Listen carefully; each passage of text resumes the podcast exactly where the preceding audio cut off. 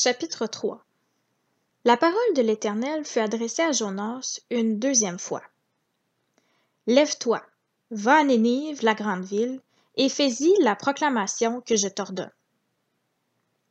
Jonas se leva et alla à Ninive, conformément à la parole de l'Éternel. Or, Ninive était une immense ville. Il fallait trois jours de marche pour en faire le tour. Jonas fit d'abord dans la ville une journée de marche. Il proclamait Dans quarante jours, Ninive sera détruite.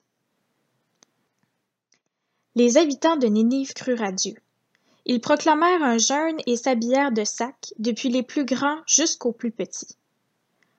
Le roi de Ninive apprit la nouvelle. Il se leva de son trône, retira son manteau, se couvrit d'un sac et s'assit sur la cendre. Et il fit faire dans Ninive cette proclamation.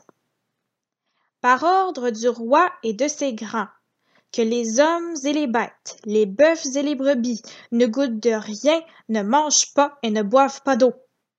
Que les hommes et les bêtes soient couverts de sacs, qu'ils crient à Dieu avec force et qu'ils renoncent tous à leur mauvaise conduite et aux actes de violence dont leurs mains sont coupables.